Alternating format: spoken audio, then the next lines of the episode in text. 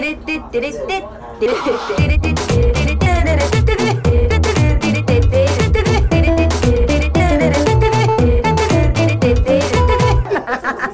ちゃらアイドルのなんちゃラジオはい始まりました。なんちゃらアイドルのなんちゃラジオ自己紹介します。みさいまみです。声がやばいですね。やっぱり冬になると乾燥がはい。というわけでね今日は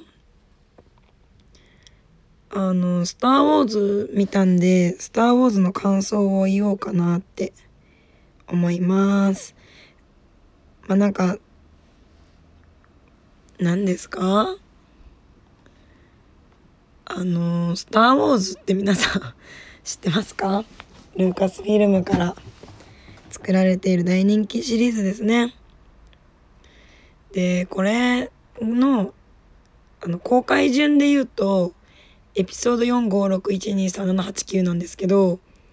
あの456が1977年80年83年なんですよ。でもこれが旧3部作なんですけどまあもうネタバレも何もって感じだと思うんであのちょっとま「スター・ウォーズ」まだ見たことないけどこれから見ようと思ってんだよなとかっていうね人ネタバレあると思うんでこのラジオは、うん、あの見てから聞いてください。そして私と喋りましょうまだ私もねあの7までしか見てなくて89まだ見てないんですよねいわゆる続三部作ってやつらしいんですけど。で、じゃあまあ喋っていきますけども、まあスター・ウォーズって、あの、基本的に3部作なんですよね。ちょっとドアがちょっと開いてるから閉めてきます。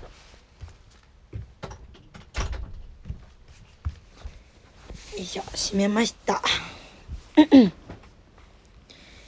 えっと、まあ、スター・ウォーズって、こう、まあ、正義と悪で分けると、正義と悪で分けるとっていうか、そうですね。まあ、正義、まあ、分かりやすく正義と悪で言っちゃいますけど、ジェダイとシスの戦いなんですけど、で、この3部作、あれ？あ、待って、でもこれ、7の方まで行っちゃうと、7、8、9のネタバレが見ちゃうような気がするんで、旧3部作、新3部作で喋っていこうかなって思います。あの、続3部作はまだね、見てないんですよね。で、スピンオフで、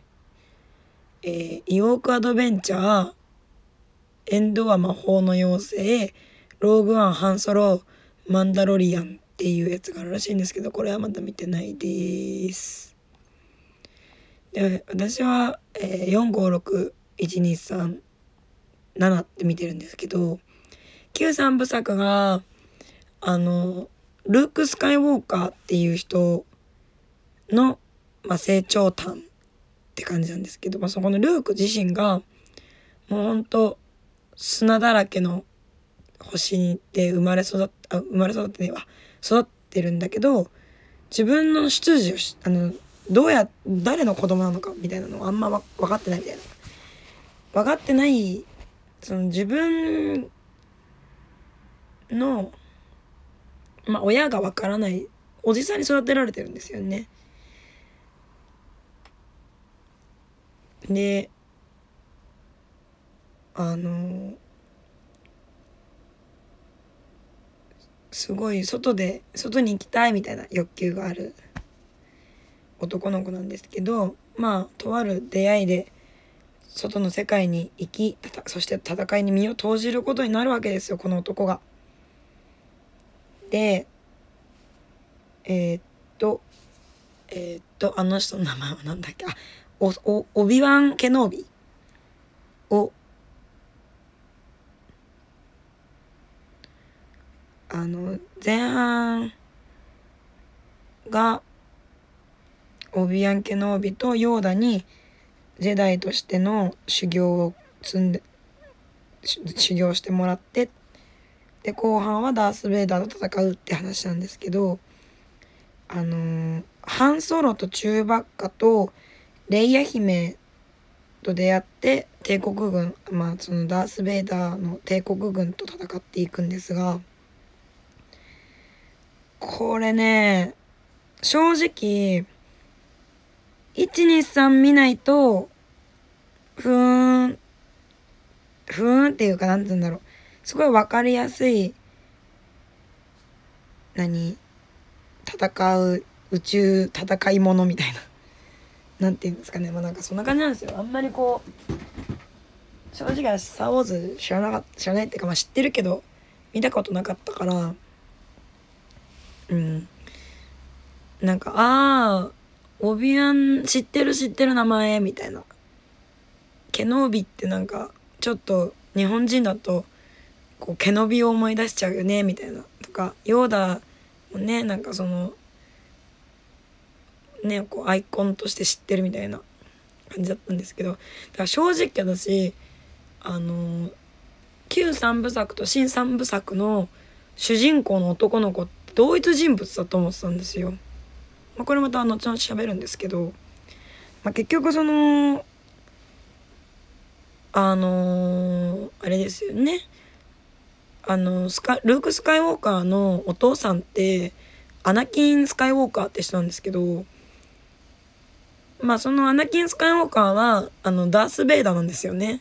これすげえネタバレなんですけどあのダース・ベイダーでで結局戦ってる途中で倒すんですよルークは。ダース・ベイダーを。であのダース・ベイダーってまあ完全敵なんですけどその旧三部作でねまあ有名ですよね「でんでんでんでんででんでんででん」って曲。あのえっとあれあのなんとか少年何？電波少年？電波少年で D だか P だかが来る時の音楽にもなってるやつですよね。悪の象徴として有名なあの曲ですが。であのその私が「スター・ウォーズ」の知識で知ってたのってルーク・スカイウォーカーと、えダース・ベイダーは親子であるっていうこととその親子なのに、まあ、ルークはそれを知らずにこう戦うんですよ。ででまあ倒しちゃってでその高いところからダース・ベイダー落とすんですけど落ちる直前ぐらいだったかなあんまちょっとちゃんと覚えてないんですけどあのぐらいに俺はお前の父だみたいなこと言うんですよ。でルークは、まあ、戸惑いながらも初めて会うお父さんに対してこう親愛の心を向けるんですよね。でも結局まあ死んじゃうんですけどダース・ベイダー多分そのダース・ベイダーの外側の何甲冑みたいなの着てるじゃないですかあの黒いやつ。あれが生命維持装置となってってたんじゃないかなって感じなんですけどだから上から落ちて壊れちゃって死んじゃったのかしらみたいな感じなの。そうで結構ねオビワン・ケノービが結構すぐにいなくなっちゃうからあ結構すぐいなくなるやんって思いました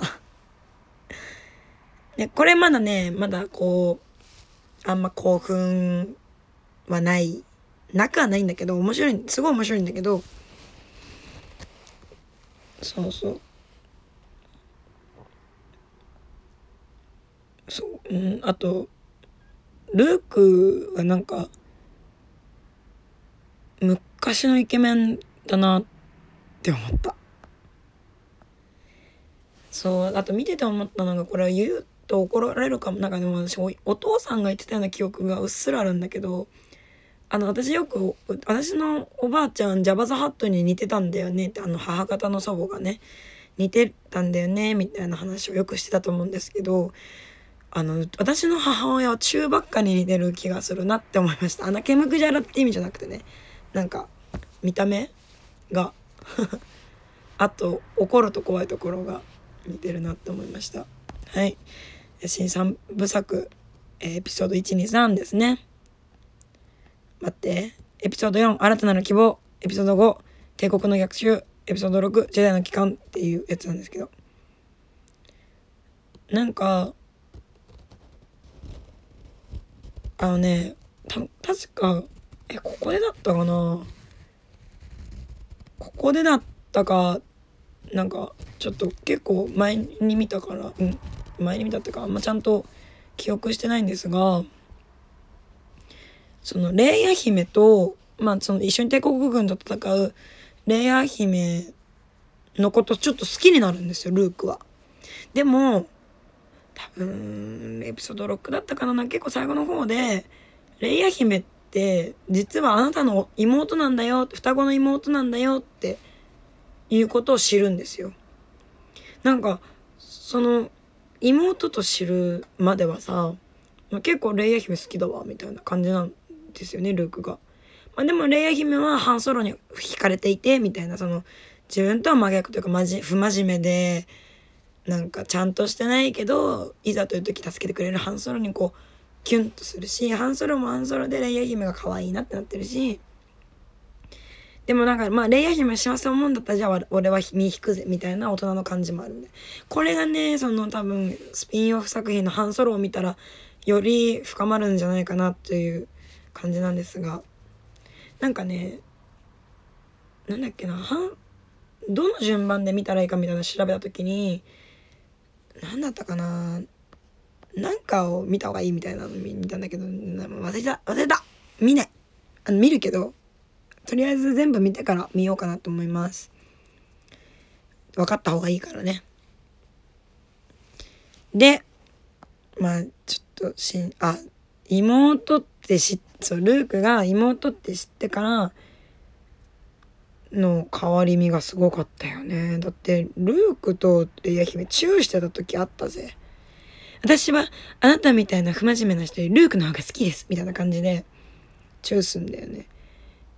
まあレイヤ姫に関しては456全体的に通してみて自分の価値が高いと思っている自己肯定感の高い女だなっていうなんか頑張ってねチュみたいなとかなんか、まあ、ルークもレイヤ姫にキスされて「うんあキスされちゃったけどね」みたいな顔をソロにするんですけど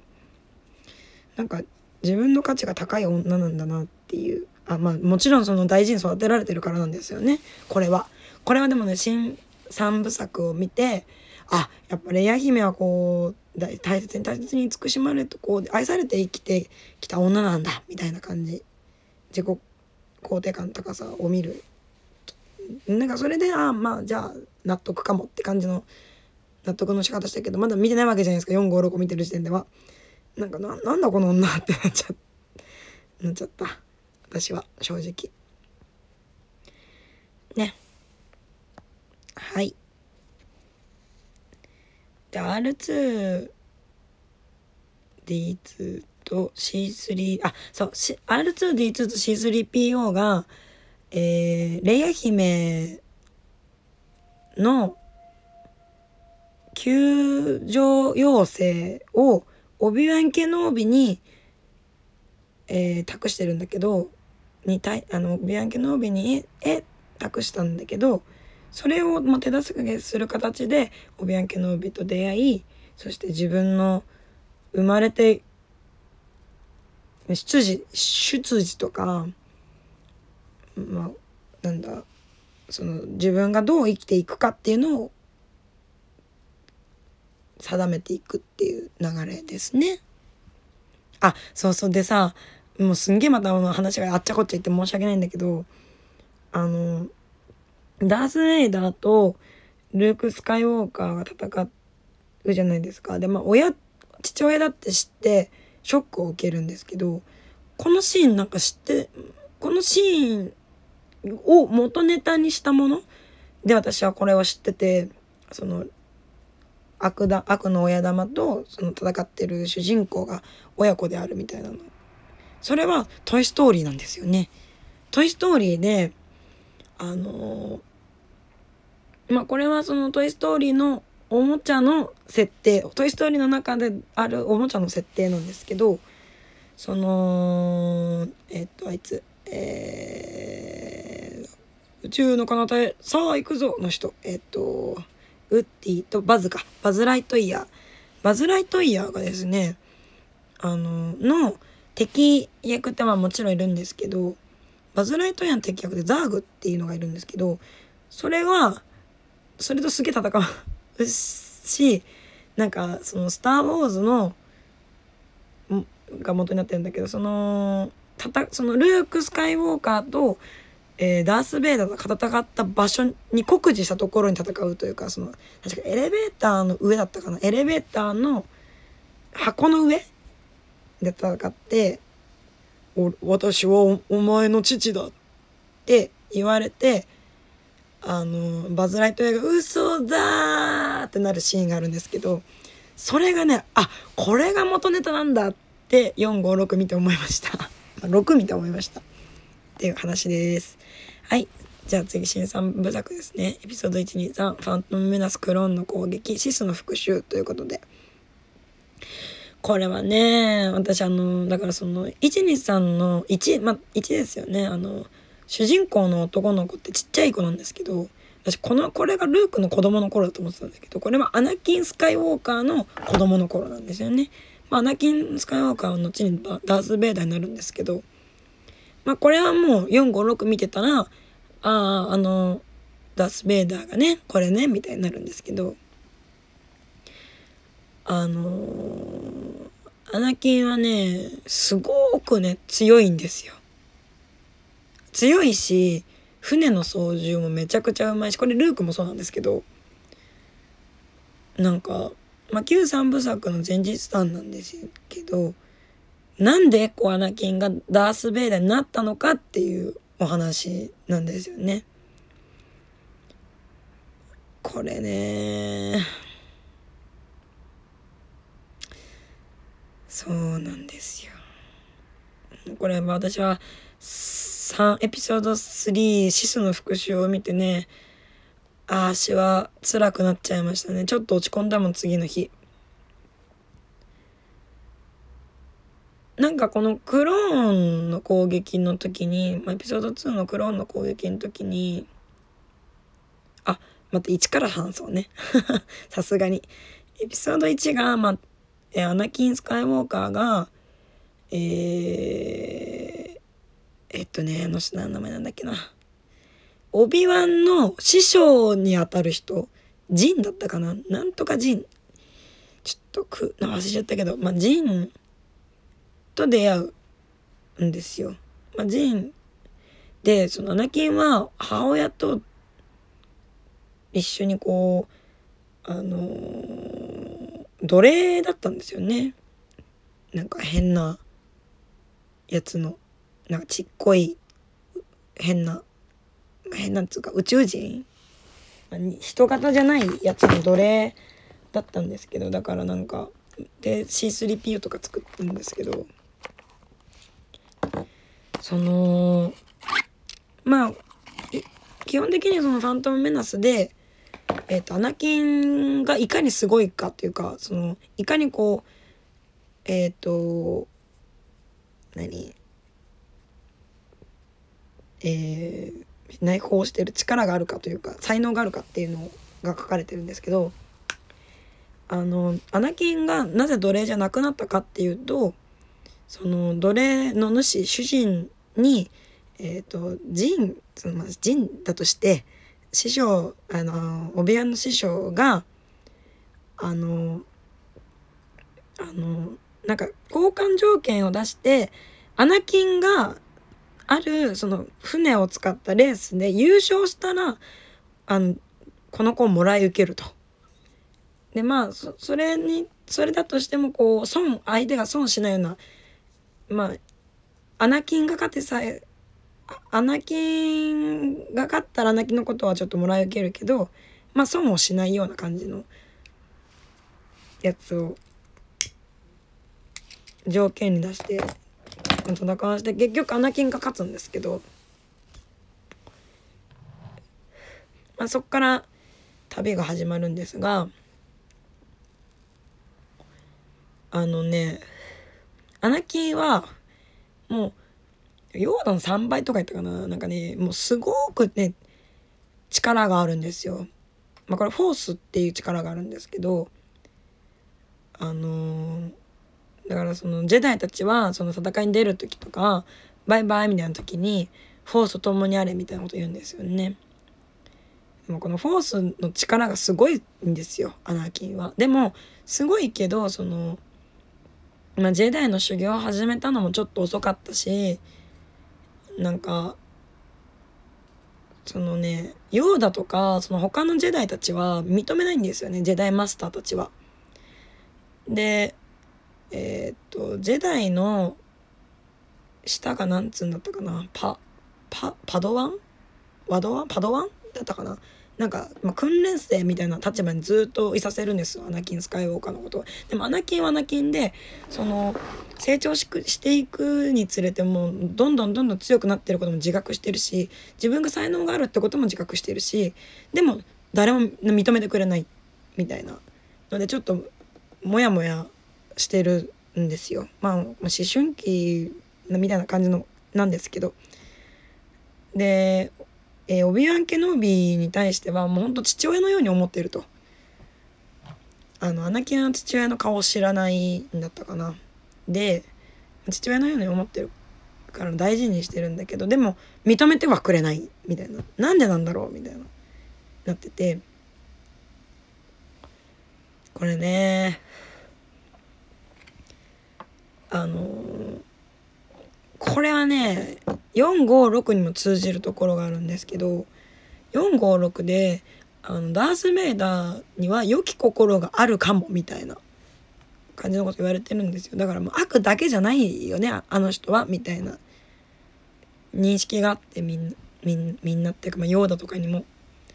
だからこそ多分その123でアナキンのことをこうマスターあのジェダイマスターにすることはできないとなったと。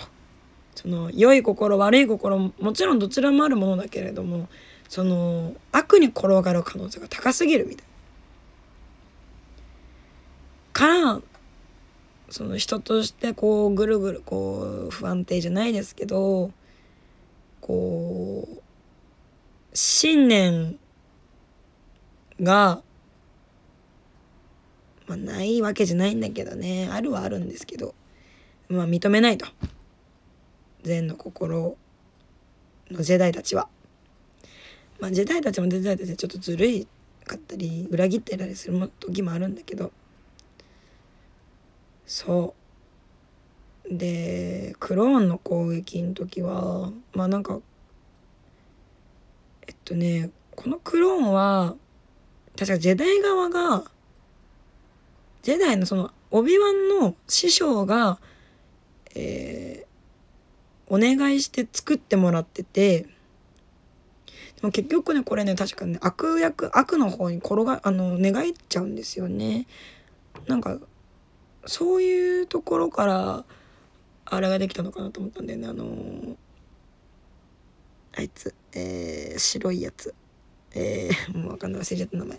えー、ダース・ベイダーの後ろにいる白いやつ。えー、なんだっけ。まあでもこれはねまた違うっぽいんだけど。まあなんだっけな。白いやつなんだけど。なんかね帝国軍はなんかねよくわからんロボットいっぱい使う戦い方をしてたけど多分そこのクローンからクローンからこうクローンがまあ寝返ってからああいうもうみんな同じ見た目の敵になるみたいなイメージだったななんか見ててそんなか感感覚だった。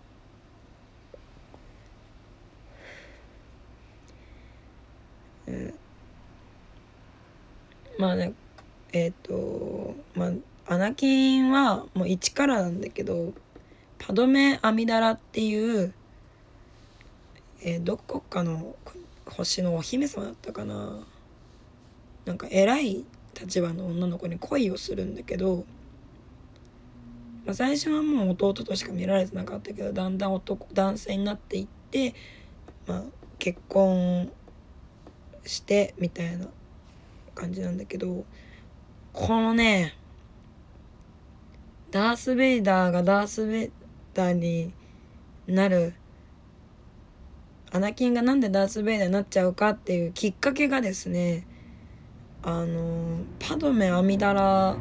とまあ結婚して子供子宝に授かる子宝を授かるんだけどなんかフォースの力でなんか未来予知みたいな予知夢みたいなのも見るのね。でその予知夢であの阿弥陀羅が苦しんでると「助けて」って言ってるっていう夢を見たりとかこう苦しんこうなんか阿弥陀羅の近くにオビワンがいるみたいな。それであれ？もしかして裏切られるんじゃないかみたいなのもあったりそしてもうあのジェダイマスターになれないっていうい苛立ち焦りもあったりとかしてなんかオビオビワンお前パドメのこと好きなんちゃうかみたいになっちゃうんですよ。そうでちょっと不信感を募らせるんだけどでこのここであの456にも出てくる皇帝に出会うんですよね。まあ、皇帝はなんかねもともとなんかえっと競技会の偉い人だったなんか宇宙競技会みたいなやつの偉いやつでなんかパドメなんか普通に普通にね最初は味方の方だったんだけどなんか悪役になったなみたいな感じなんかいい世界にしましょうねってなってたんだけどみんなでみんなでいい世界にしましょうねってなったんだけど結局そのいい世界にする方法っていうのがちょっとでそのパドメントが思ってたものっていうかそのパドメンってまあ前側なので前側が思ってたものとちょっと違う形だったみたいな。その前側は民主主義であるべきだとなってるんだけどその帝国軍側その悪側はその、まあ、シス側は、えー独裁国家でその全てを管理してあの一律？同律の幸せなになりましょうみたいな感じなのよ。でもこれその独立国家の何が悪いかってまあまあちょっと私は政治的なことは分からないけれどもまあおそらくこう個人個人の思想とかを全て抑制をするだから最初はこうそのまあ何？こう「いいじゃんすか!」ってなる人がまあ集まってぽ何やる気があるというかなんかやる気がなんて言うんですかこうややったるぞみたいな。みんなで一緒の一緒のぐらいの幸せになろうみたいな気持ちはあるけど、まあ、2, 2代目3代目ってなったらその気持ちは薄れていくわけでいつか反乱起きるわけじゃないですか、まあ、結局そこで善と悪が分かれちゃってっていうそのみんなの意見を聞いてその最大公約数的なこうねやつをやんないとこうどうしたってこうこうねそれって本当に平和なの？みたいな。本当の幸せって何なのさっていう感じになっちゃうじゃないかなって思うから私は、まあ、どっちかというとそのジェダイ側の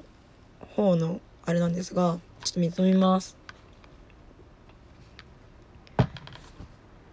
まあなんかねそのだからそのお互い幸せになろうよみたいな。でも独裁国家側はなんか偉い人だけがこう得するような形にしようとしてることをアナキンは気づいてないというか分かってんのかな？分かった上でなのかな？分かんないけどまあそのシス側の人にその皇帝になる人にあのジェダイに裏切られているみたいな。あいつらは黙っあのあ才能のあるお前を飼い殺しにしようとしてるよみたいな。嫌なこと言ったりしてくんだけど。あのででだんだんももっともっと不信感が強まっていっちゃってで引き金っていうかそのこう転がる要因になりはなるのがそのパドメのこう予知夢パドメが出てくる予知夢がちょっときっかけになるんですけどなんか予知夢でさパドメが苦しんだよと苦しんで死んでいくと。これをどうにかしたいってなった時にそのシス側がこのダークサイドまあダークサイドって言い方は絶対しないんだけどこちら側に来れば、えー、愛するものを救えるぞその方法を私は知っていると言うんですよ。で、まあ、ただこの方法を教えてくれたやつは死んだと。そのあの何？その愛する人を生き返らせる方法を伝授した弟子に殺されたと。だから、ジェダイの師弟関係はダメだよ、みたいな話をするんですよ。で、あ、じゃあパドメが苦しんで死んじゃう夢を見るから、そっち側に行った方がいいのかな、どうせジェダイを裏、師弟関係を裏切られるんだし、ってなっちゃうんですよ。でもね、これはね、このクライマックスに出てくるんですけど、あの、まあ、結局パドメは亡くなっちゃうんですよ。その亡くなっちゃう理由っていうかきっかけが、アナキンがダース・ベイダーになっちゃったからなんですよね。嘘だってなっちゃって。ショックで死んじゃうの。まあその、もちろん産後の、まあその、ここで、えっ、と、ルーク・スカイウォーカーとレイヤーが生まれるんですけど、で、まあ、どちらもアナキンの血を引くものだと。でどちらかにフォースがある内内在しているというかもうフォースの血が流れているけどこの2人がいるってことが分かるとダース・ベイダーの駒にされてしまうかもしれないなって2人は引き離されて片方は、えー、お偉いさんのところ、まあ、レイヤ姫はお偉いさんのところに行ってルークは、えー、アナえー、っとおじおじってかねえっとね多分おじなんですよね。アナアナキンのアナキンの母親が再婚した相手の家。だからもうおじでは何でもないか。に預けられるっていう預けられるんですけど。ただこれバレちゃいけないからそのえー、さあの出産がうまくいかなくってあの子供母子ともに亡くなってしまったってことにしてだからお腹を大きく偽装して、まあ、パドメはあのこう出棺されるんですけど出棺っていうんですか？あのお葬式に出されるんですけど。これねもううわーんってなるのがさもうアナアナキンままだ、まダース・ベダー、まあ、ダース・ベダーですね。ダース・ベイダーはもう全身の皮膚が溶け落ちてもなおパドメのことを愛することをやめてないんですよね。ずっと愛してるの。ずっと愛してるんだけどそのもうジェダイその自分を認めてくれないジェダイに不信感もあるしパドメの命を救うがためにダークサイドに落ちちゃうんだけどあのやっぱパドメは止めるわけですよ。あなたはそんな人じゃないでしょみたいな。善の心があるはずよって戻ってきてって言うんだけどでももう信じてないからジェダイ側のことを。もうこれが正しいんだ。だって救えるしあなたのことを。でも言わないんですよ。であの、まあ、言っても分かんないだろうなって、ま、救ってあ救った後にこう分かってもらおうみたいな感じなんですけどダース・ベイダーは。でもうほんと全身がボロボロになるまでこうずっとあのパドメを奪いそうなオビワンに怒ってるしもう父だと思っていたのにやっぱり裏切ったんだなジェダイのやつみたいになるんですけどこのね善と悪がねもうすごいせめぎ合うんですよ。ダース・ベイの中で。また結局こうパドメを救うという自分の正義のために悪に落ちていってしまうんですがパドメのね出棺される時にねアナアナキンが彼女に渡したねあのペンダントがあるんですけどそれをね手に持ってこう安らかな顔でお葬式にさするんですけど。で、まあ、結局そのダース・ベイダーになって、まあ、ダース・ベイダーのあの甲冑が生命維持装置になってると私は思って見てたのでそのまあ装着してで気づきましたと「シュコーシュコー」って「パドメは?」って聞くんですよ「死んだよ」って言われて「嘘だ!」ってなってうんその救えなかったのはオビワン・ケノービのせいだと思うようになってしまうんですよね。最後のか見た顔がオビワンだったしそのなんで死んどうやって死んだかっていうかなんで死んじゃったかは知らないからまあこれ多分産後のあれが良くなくてって感じなんですけど。もうダース・ベイダーになる瞬間泣いたね。うん悪に落ちていく。でもその愛が彼を完全な悪にはしなかったんですね。うん。ええー。私はまあダース・ベイダーがすごいそのあれが良かったんで私は123が好きかな。今のところね。今789まだ全部見てないんで、まあ、7までしか見てないんで。7はなんか主人公が行って女の子になるんですけどなんて名前だったかな。うーん。えー、っとレイっていう女の子ですね。レイがフォースにかフォースを覚醒させてジェダイになるらしいんですけど、えー、ここでね久しぶりにレイヤーレイヤーとハンソロチェチェチェブラシカじゃないな、えー、チュチューバッカが出てくるんですよ。あつあちーって思った。チューバッカでもねその新三部作の方にも出てるんですけどそのヨーダと一緒に戦ってたから。このねレイって女の子は眉間にシワが寄ってるナウシカって感じですね今のところ私のの見た感じ。なんかねレイがねあのー、あいつなんて言うんだっけダース・ベイダーの後ろにいる白いやつ。えー、っとまあその白いやつの中身のやつがあの逃げ出して、まあ、レイと一緒に戦うんですけどそいつもいいやつだったな。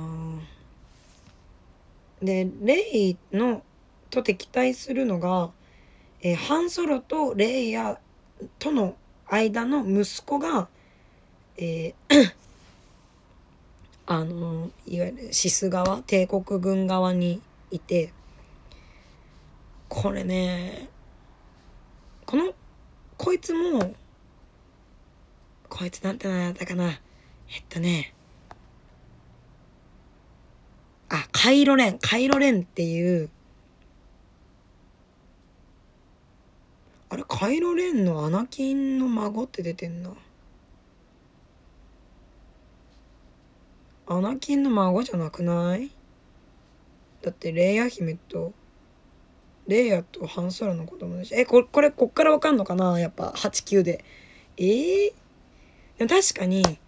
ダース・ベイダーの遺骨っていうかなんか残骸みたいなのそのを見見ながらあの祖父よお助けください。善が誘惑してきますみたいな。こいつもね、揺れ動くタイプなのかなって今のとこ思ってますね。8、9ちょっと楽しみですが、あのー、あれなんですよね、これ、例えば新三部作からなの、続三部作かからなのか分からんけど、ディズニーなんですよね。789からもうディズニーなのかななんか、その、ルーカスフィルムがディズニー、ディズニーに買い取られて、で、まあディズニーのものになったんですけどなんか蜂の蜂を調べてるとすごい評判悪いんですよね。まあこれ多分もともとのルカスフィルムファンのあれなのかなと思うんですけど。これから楽しみですね。カイロレンとどう対峙していくのか。カイロレンはどうこうこの、うん、どういう感じなのかみたいな。ここでねハンソロとあのー、カイロレンのあれ親子の対峙があったりするんですけど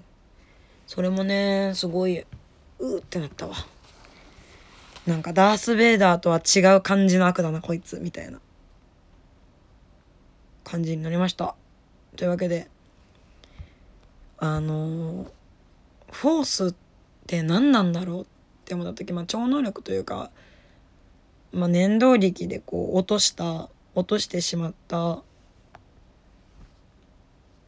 ライトセーバーを手に取ったりとか。あの大きな岩を浮かば浮かべたりとかっていうのができるんだけど。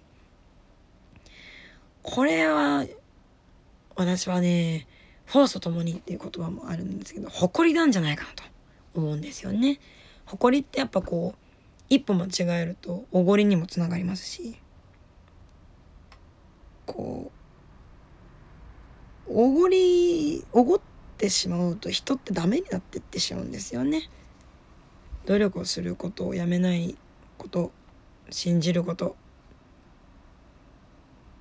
なんか全ての強さがあって誇りになっていくというか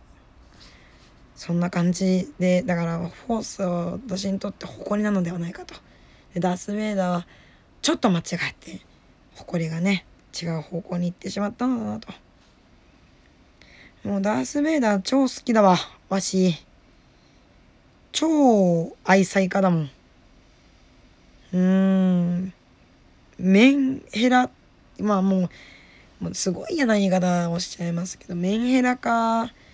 してもなお愛してるからねパドメのこと。パドメもね美しいんだよね。すげえ美しいのよ。ほんと綺麗なんだよな。な何なんだろうな。なんかねすごいずっと可愛いの。パドメアミダラ。阿弥陀羅姫ですね。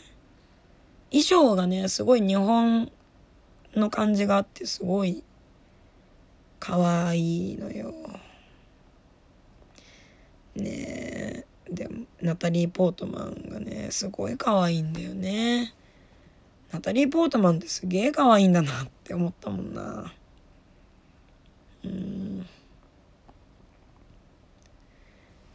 ねまあレオンしかりですけど。そんな感じです。あの笑顔が可愛いよね。ナタリー・ポートマンって。本当に。まあなんかいっぱい喋りましたけど。まあまとめますと「スター・ウォーズ」が面白かったっていうのとあ R2D2 の新なんか R2D2 みてえなあのあのこの丸っこいやつなんだと思ったらあいつの名前 BB8 って名前でしたね。R2D2 よりもこう機動性のたけたあもうすげえ喋っちゃってるわ。すげえ喋っちゃってすげえ行ったり来たりしましたけど。そんな感じです。フォースは誇り誇りを胸に皆さん生きていきましょう。それではそろそろお別れの時間が近づいてまいりました。ここまでのお相手はミサイマミでした。バイバイ。